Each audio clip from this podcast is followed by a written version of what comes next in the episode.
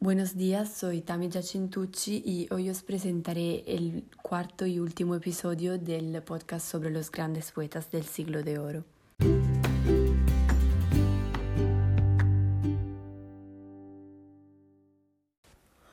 Os hablaré de Tirso de Molina, un discípulo de Lope de Vega, de quien sigue las huellas, que fue un importante dramaturgo madrileño hasta que su actividad fue interrumpida por un tribunal eclesiástico.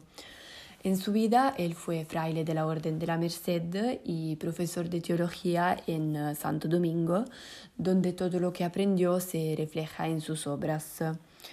En estos dramas también se reflejan los ambientes históricos contemporáneos, eh, representando leyendas o comedias de amor que relatan historias bíblicas y vidas de santos.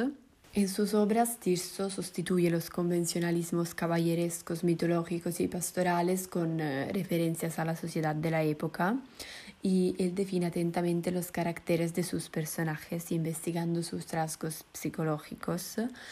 Por ejemplo, eh, en su obra más conocida, El burlador de Sevilla y Conviado de la Piedra, obra que externa en España la tradición del Don, Juan, uh, este rasgo destaca en el retrato del protagonista.